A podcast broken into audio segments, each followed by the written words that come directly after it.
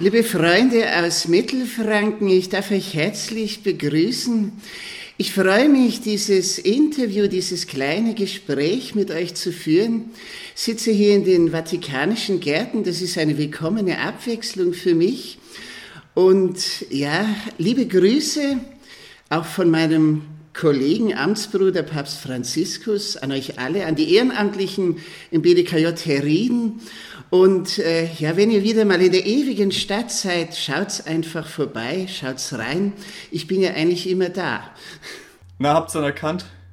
Genau, der Papst Benedikt hat heute mal den Podcast eingeleitet. Nee, ist natürlich Schmarrn. Wir unterhalten uns heute mit jemandem, der euch bestimmt bekannt ist. Jemand, der in der Diözese Eichstätt sehr vertreten ist, da arbeitet. Vielleicht stellst du dich einfach mal schnell vor, wer du bist und was du magst. Ja, erstmal herzlich grüß Gott als Clemens Menniken. Ich bin der Diözesan Jugendpfarrer im Bistum Eichstätt seit 2017 und ja, ich freue mich jetzt einfach auf das Gespräch mit euch, dass ich mal die Gelegenheit habe, mit euch ins Gespräch zu kommen. Habe schon einige Male was von eurem Podcast gehört und habe ihn mir selber auch schon mal angehört. Also bin schon ganz gespannt. Sehr gut. Das freut uns, dass das auch jemand anhört. Nee, wir kriegen ja schon regelmäßig Rückmeldungen. Ne? Ja. Papst Benedikt ähm, hört sich's auch an, natürlich. Ja. Das stimmt. Das ist, das ist, eine, da sind wir sehr stolz drauf. Ja, gell? Sehr. ja. Äh, das auch endlich mal tatsächlich persönlich zu erfahren, das macht schon äh, deutlich was her. Ja, deswegen habt ihr ja mich ausgewählt, weil ähm, ihr wusstet das ja bisher nicht, deswegen habe ich es euch mal gesagt. Sehr gut. Genau, also wir sind gerade zur Info für euch Zuhörer da draußen. Heute auch wieder zu dritt da, also Jakob, Miri und ich die jetzt hier ein kleines Interview für euch führen. Und wir wollen auch einfach mal vorstellen, was man denn alles so als Diözesan Jugendseelsorger macht und was für Aufgaben man hat. Wir möchten aber woanders anfangen. Es ist bestimmt ein großes Talent, Stimmen nachmachen zu können. Ich für meinen Teil kann es nicht oder sehr, sehr schlecht. Meistens muss ich erklären, wen ich meine. Wie kann man das denn verwenden oder hast du das schon mal irgendwo anwenden können? Ja, es ist fast so wie ein kleines Laster, das mich schon seit Kindesbeinen begleitet. Also ich habe das in der Schule schon immer gemacht und dann später auch ein bisschen an der Uni und im Priesterseminar. Ja, das ergibt sich halt. Also ähm, bei manchen Veranstaltungen oder im Priesterseminar zum Beispiel beim Fasching, da war das halt immer, dass man die Professoren parodiert hat zum Beispiel. Ja, ansonsten in der Predigt verwende ich es normalerweise nicht. Wobei einmal habe ich es gemacht, da hat sie es einfach angeboten, aber das war nur so ein kleiner Schlenker, so eine kleine Sequenz, aber äh, da passt es auch in der Regel nicht. Ist der Rahmen meistens ein bisschen zu ernst oder ein bisschen ernster, dass man Papst Benedikt zur Sonntagspredigt ist, glaube ich, nichts Alltägliches. Ach, wäre auch mal was. Wäre was. Ja, ja, wobei Gott natürlich auch Humor hat, das muss man auch sagen. Wir haben mal ein bisschen nachgeforscht. Also wir bereiten uns ja doch ein bisschen vor auf die, die Leute, mit denen wir reden. Und jetzt haben wir da was rausgefunden. Und zwar, du bist nicht schon immer Pfarrer. also vor allem. Moment, Keiner äh, klar, wird so genau, klar. Man, vor allem, du hast vor deinem Eintritt ins Priesterseminar und vor deiner Berufung zum Priester noch was anderes gemacht. Mhm. Also nach dem Willst du da was erzählen? Nö, äh, doch, natürlich schon. Ja, also es ist eigentlich ein sehr guter Einstieg, eine sehr gute Frage, weil manche Leute stellen sich das tatsächlich vor, dass die Priester einfach so als Priester auf die Welt kommen. Und es ist natürlich nicht so, sondern ich habe nach dem Abitur mir überlegt, was ich mache. Dann habe ich schon so ein bisschen die Überlegung gehabt, soll ich den Weg gehen? Also es war nicht ganz außer meiner Vorstellung. Ich bin zum Beispiel bei den Ministranten in der Ministrantenarbeit groß geworden und da hatte ich durchaus auch den Kontakt zur Kirche und zum Glauben und zur Religion.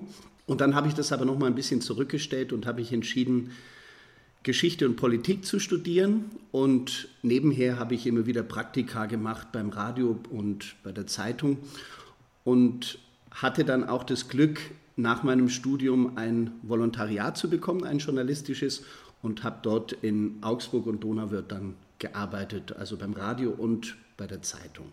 Und dann war das aber so, dass mich diese Frage trotzdem nie ganz losgelassen hat. Also ich habe mir immer wieder die Frage gestellt, könnte das nicht dein Weg sein, dass du Jesus als Priester nachfolgst, dass du in die engere Nachfolge Jesu gehst. Und dem bin ich dann ein bisschen nachgegangen, habe mich selber ein bisschen erforscht und habe aber auch mit Menschen mich unterhalten, die mir da gute Ratgeber waren.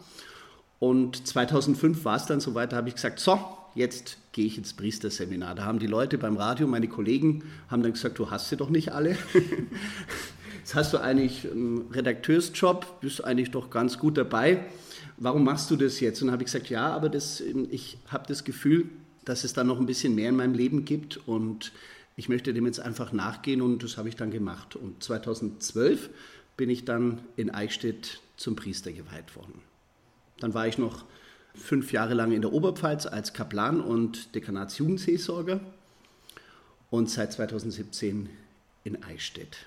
Okay, da wollen wir dann später gleich nochmal drauf zurückkommen. Wir machen nochmal einen kleinen Schritt zurück, nämlich die Zeit von Redaktionsjob zum Eintritt ins Priesterseminar. Da würde mich zum Beispiel ganz auch interessieren, ob das dann eine große Umstellung war, also von diesem bisherigen Leben zum, also dass man dann sich entschieden hat, Priester zu werden. Also man nimmt einen Teil seines Lebens auf jeden Fall mit und zwar auch viele gute Erfahrungen, die ich zum Beispiel beim Radio gemacht habe.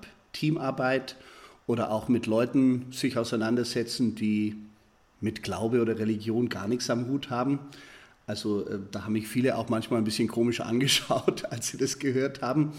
Aber diese Erfahrung, im Team zu arbeiten und überhaupt mal in der freien Wirtschaft was zu machen, das war für mich eine sehr gute Erfahrung. Und auf der anderen Seite ist es doch etwas Neues, wo man sagt, ähm, es ist eine neue Art zu leben.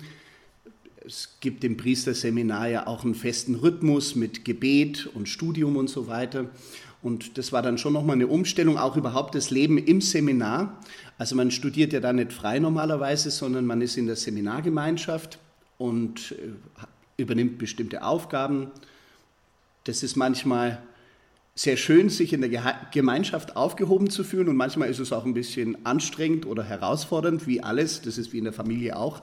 Aber es ist zum Teil eine Umstellung, aber ich könnte jetzt nicht sagen, dass es ein radikaler Schnitt war, wo ich gesagt habe, da habe ich jetzt mein ganzes früheres Leben hinter mir gelassen. Also man lässt natürlich etwas hinter sich und schaut zurück mit dem Gefühl der Dankbarkeit und man freut sich dann auch auf das Neue, weil das Leben eines Priesters natürlich auch nochmal eine andere Lebensform ist, wo man sagt, aha, man begibt sich jetzt ganz bewusst in diese Nachfolge Jesu und in diese Lebensform und alles, was damit verknüpft ist, also das Stundengebet und äh, der priesterliche Dienst, heilige Messe, Gebet, Anbetung, Betrachtung, Schriftlesung und so weiter. Also das bedeutet nochmal eine Umstellung, aber das macht man ja auch ganz bewusst, um zu sagen, ja, das ist mein Weg so wie jemand sagt, ähm, ich habe jetzt den Partner fürs Leben gefunden und jetzt mache ich den Schritt und heirate, ist auch nochmal ein ganz neuer Schritt. Man nimmt das Alte, das, was einen geprägt hat in der Vergangenheit, nimmt man mit und beginnt nochmal was Neues und äh, ja, schlägt nochmal eine neue Richtung ein. Mhm, also ich hatte bis jetzt halt immer so gedacht, dass wenn man so von einem weltlichen Job jetzt ein Priester wird, dass sich dann so das ganze Leben ganz ändert, aber dann ist ja gar nicht so, sondern dass ist ja eigentlich eher, dass man sein Leben dann so richtig lebt oder wie kann man das verstehen? Ich denke, man gibt seinem Leben ein neues Gewicht.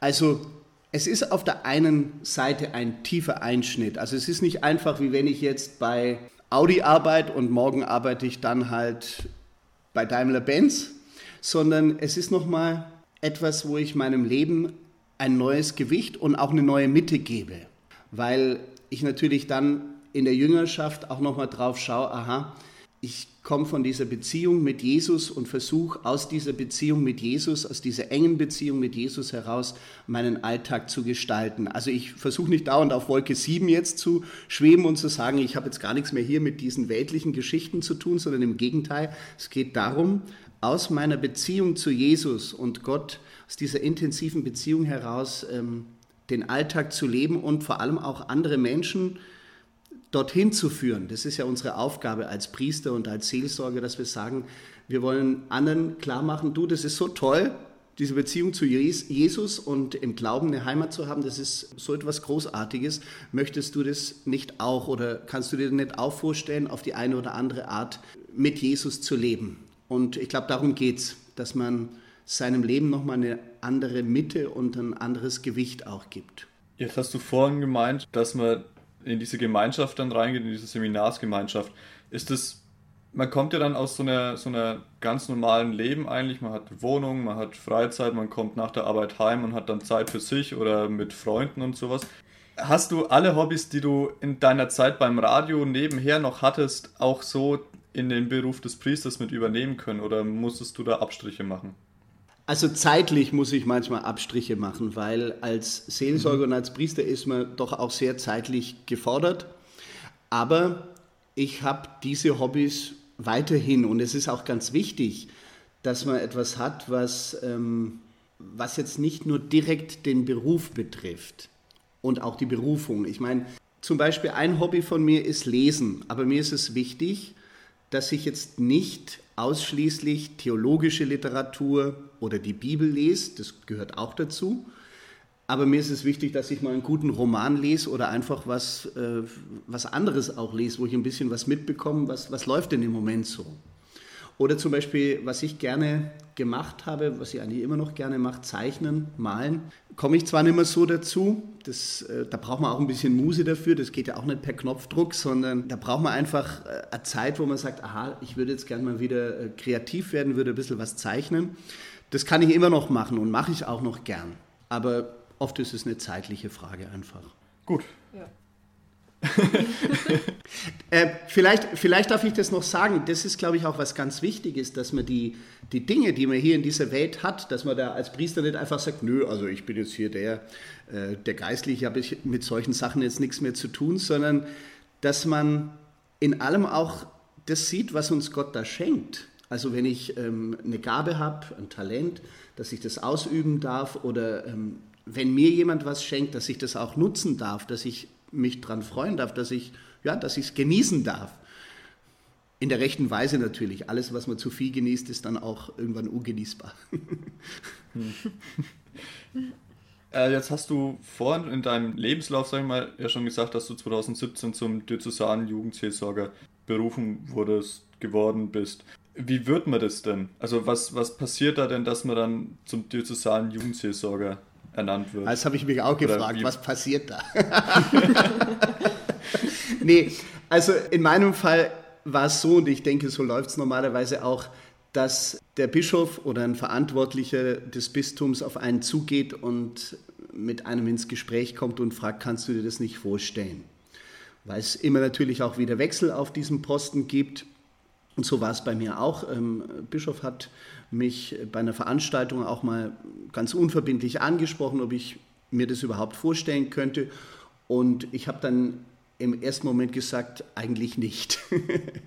und zwar jetzt nicht, weil ich sagen würde, nee, also Jugendliche, da kann ich ja gar nicht oder so, sondern weil die Arbeit und das Amt des Diözesan Jugendpfarrers auch äh, ein Amt ist, das mit sehr viel Bürokratie auch verbunden ist. Das ergibt einfach das Amt. Man ist für die Jugendarbeit, für die Jugendseelsorge im gesamten Bistum verantwortlich. Und das heißt, man ist zum Beispiel auch für die Jugendstellen verantwortlich. Und da geht es oft auch um ganz praktische, technische Fragen, ähm, um Organisation, wenn eine neue Jugendstelle zum Beispiel eingerichtet werden soll oder wenn Räume renoviert werden müssen. Und also einfach auch viel Bürokratisches, was man regeln, was man organisieren und was man entscheiden soll und muss und darf. Und auf der anderen Seite ist es eine schöne Herausforderung. Man kann natürlich auch bestimmte Schwerpunkte setzen und kann sagen, ja, es wäre mir wichtig, dass wir in dem Bereich mal mit den Jugendlichen zusammen was arbeiten oder auf die Beine stellen. Also es hat auch, ähm, es, bietet einem große Möglichkeiten, aber es bietet doch auch ähm, über weite Strecken Dinge, wo man sagt, ja, äh, hat nicht gleich unmittelbar was mit der Seelsorge zu tun oder mit, mit der Arbeit mit den jungen Menschen zu tun zum Beispiel als äh, Jugendseelsorger im Dekanat ist man noch viel stärker an den, an den Jugendlichen auch dran. Also euer Jugendseelsorger, zum Beispiel der Michael, der mit euch viel unternimmt und so weiter, ist man noch mal fast äh, eine Spur stärker an den, an den Jugendlichen auch dran.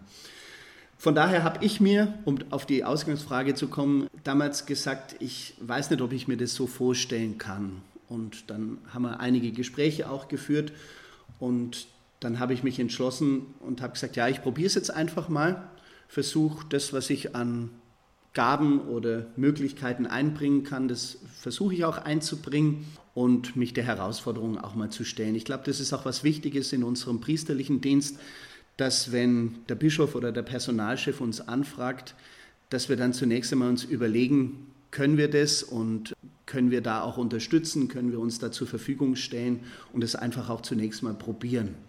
So verstehe ich auch meinen ganzen Dienst in der Kirche, dass, dass es nicht darum geht, was möchte ich nur, sondern auch das, ähm, wo sehen mich meine Vorgesetzten, wo sehen die Leute, die für mich verantwortlich sind. Und das ist, glaube ich, auch wichtig, wenn man im kirchlichen Dienst ist, dass es nicht nur um einen selber geht, sondern wo kann ich, wo kann ich mich einbringen, wo kann ich unterstützen, ja, wo kann ich auch ein Diener sein der Sache. So, hier mache ich mal einen Cut. Wir hören uns in einigen Wochen wieder, dann mit der Frage, wie sieht denn der Alltag von so einem Jugendseelsorger, von so einem Diözesan-Jugendseelsorger aus? Was macht er? Was hat er zu tun? Vielen Dank, Clemens, schon mal für deine Bereitschaft, für deine Antworten und für das lustige Gespräch bis hierhin. Und euch noch eine schöne Zeit. Wir hören uns. Bis bald. Tschüss. Tschüss.